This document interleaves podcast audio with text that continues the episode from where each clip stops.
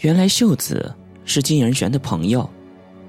如果说这张油画是出自金仁玄之手，那么这张画上的女孩子一定就是申美萱了。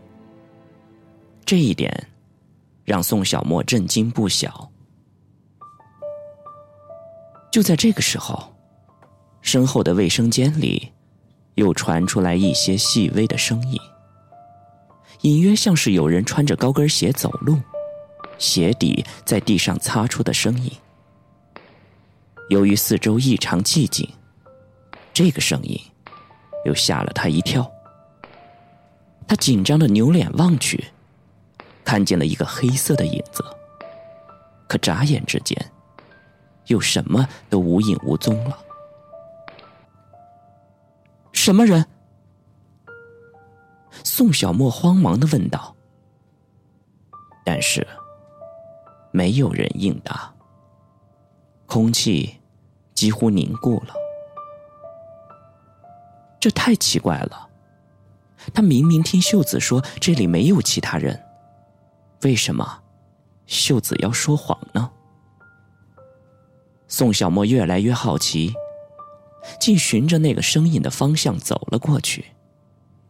按理说，他应该避得远远的才是。可是为什么他偏偏要进去呢？他的双脚似乎已经不受自己控制了。在卫生间的侧面，还有一个小门门口放着一双红色的高跟鞋。他深呼吸了一口，小心翼翼的拧开了这个小门紧接着，一股刺鼻的味道迎面扑了过来。他紧紧的捂住自己的鼻子，在半明半暗的光线当中，他睁大了自己的眼睛。房间的角落有一个浴缸，那浴缸像棺材一样横在那儿，上面搭着一张白布。冷气从白布下面悠悠的浮起，迅速的渗入了他的身体。他一步一步的走了过去，心惊胆战的揭开了那张白布。一刹那间，他的视线里出现了一个裸体的陌生女人。那个女人一动不动的躺在那里，舌头直直的从张开僵硬的口中突出。双眼睁得大大突突的，这就像是一个人在受到了极度惊吓时猛地张嘴发出“啊”的那样的大叫，而他的眼珠子也不眨一下，显然他已经是个死人了。宋小沫感到头脑里嗡的一声，他转身向门外跑了出去。紧接着，他的头狠狠的就撞在了墙壁上。他忽然想起，秀子说的那个死去的女员工，莫非就是她了？那刺鼻的味道的根源，显然是福尔马林液。一个卫生间里，居然泡着一具女尸，这真是恐怖至极。那么，刚才镜中的女人脸和那个脚步声，又是谁呢？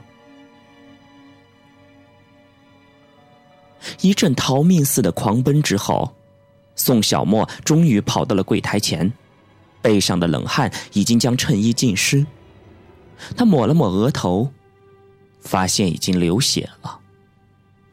秀子正站在屋檐下。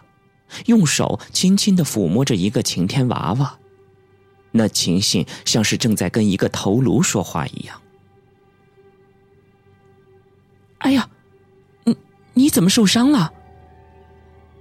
哦，没事儿，刚才不小心撞了一下墙，皮外伤，不碍事儿。你说谎，他他是不是伤着你了？秀子直勾勾的盯着他的眼睛。他是谁？这一回，秀子没有回答，只是怔怔的望着他。宋小沫赶紧扭过脸去，他不敢再看秀子的眼睛。秀子的眼睛里，有种不可琢磨的寒气，令他觉得毛骨悚然。他不敢再留下去了，他怕自己会失去控制。好了，时间不早了，我该走了。秀子礼貌的鞠了个躬，说：“嗯，欢迎下次光临，再见。但愿这些晴天娃娃能够保佑你。”宋小沫又忽然回头说了一句：“不。”他们是鬼娃娃。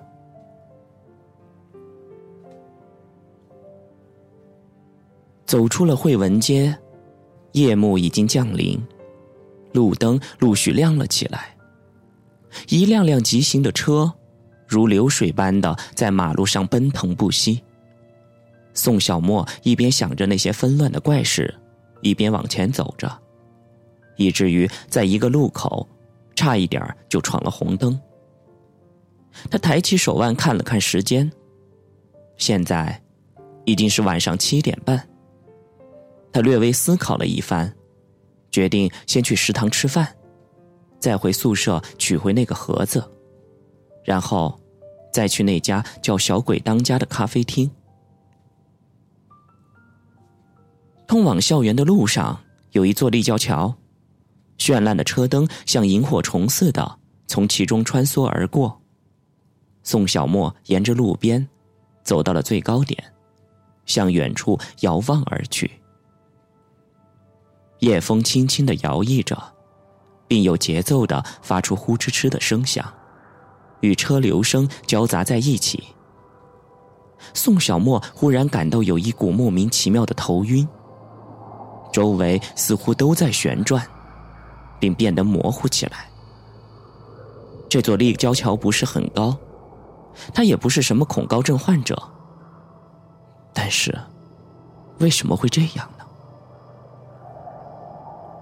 忽然，一个穿着白色衣服的女人出现在了立交桥下。明亮的灯光下，她的红色高跟鞋显得特别的刺眼。宋小沫的心里不由咯噔了一下。他忽然想起来古董店里的那一双红色高跟鞋，难道是他？只见那个女人仰起了头，风吹乱了长发，遮住了眼睛，煞白的面孔在光影中时隐时现。在他的身后耸立着一个一人多高的广告牌。从里面射出惨白，仿如死人白骨般的弧光，令人觉得就像是看见了坟场墓碑一样。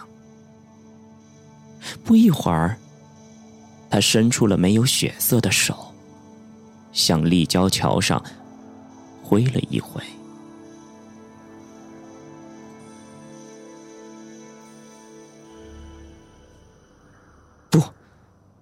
召唤的不是我。宋小沫的心脏狂跳了起来，后退了一大步。他体会到了一种毛骨悚然的绝望，眼前有一些发黑。一个死人向活人招手，这意味着什么呢？就在这时，他本能的感觉到旁边有一股强大的劲风袭来。一种巨大的恐惧感已经迅速贯穿他的全身。还没等他反应过来，一个长长的黑影紧跟着就闪了上来，凶猛的将他扑倒在不远处的空地上。他的全身的关节都快碎了，鼻孔里呛进了一股灰蒙蒙的尘土。他忍着身上的阵阵刺痛，从地上爬了起来，定了定神。看见一辆摩托车正从侧面呼啸而过，那一辆车，仿佛是无人驾驶似的，横着就向前面飙了出去。车主大概又是一个酒后飙车的愣头小子。宋小沫马上就意识到，自己应该是被人救了，不然早被摩托车给撞飞了。他转过了脸，感激的朝旁边躺着的好心人望去。宋小沫一看到那双眼睛，就立刻呆住了。是，是你，李李李真真。他看到李振振的胳膊上有一些乌黑的淤青，那定是刚才救自己的时候摔下的痕迹。他万万没有想到，这个怪人会在这个关键的关头救自己于危难之中。在此之前。他一直怀疑他就是那个割去别人头颅的杀人凶手，并且产生过报警的念头。而现在呢，他宁愿相信他是个善良的人。啊，谢谢你，谢谢你救了我。李正正点了点头，他的目光依旧是冷冰冰的，令人不好接近。宋小沫又问道：“你怎么会在这里？”“是，是小优叫我来这里的。”小优。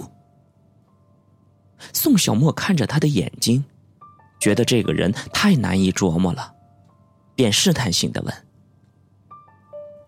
她，是你的女朋友吗？”话音刚落。李振振的嘴角露出了一丝极为腼腆的笑意，那分明是幸福的色彩。眨眼之间，他的神情跟换了一个人似的，与他那苍白的脸色显得极为不协调。宋小沫笑了，说道：“啊，我明白了，那见到他，请替我问声好。”我会的。那，我现在准备回去了。等小优来，你们俩一定要玩的开心一点啊！好的。此时李真真的目光显得飘忽不定，然后宋小沫又说了几句客套话，转过了身就离开了。在途中，他多次朝立交桥下张望。但是，那个广告牌下的女人，已经鬼魅般的消失了。她究竟是幽灵，还是自己的幻觉？宋小沫目光茫然的抬头望了望天空，一颗耀眼的流星，划破了黑色的天幕。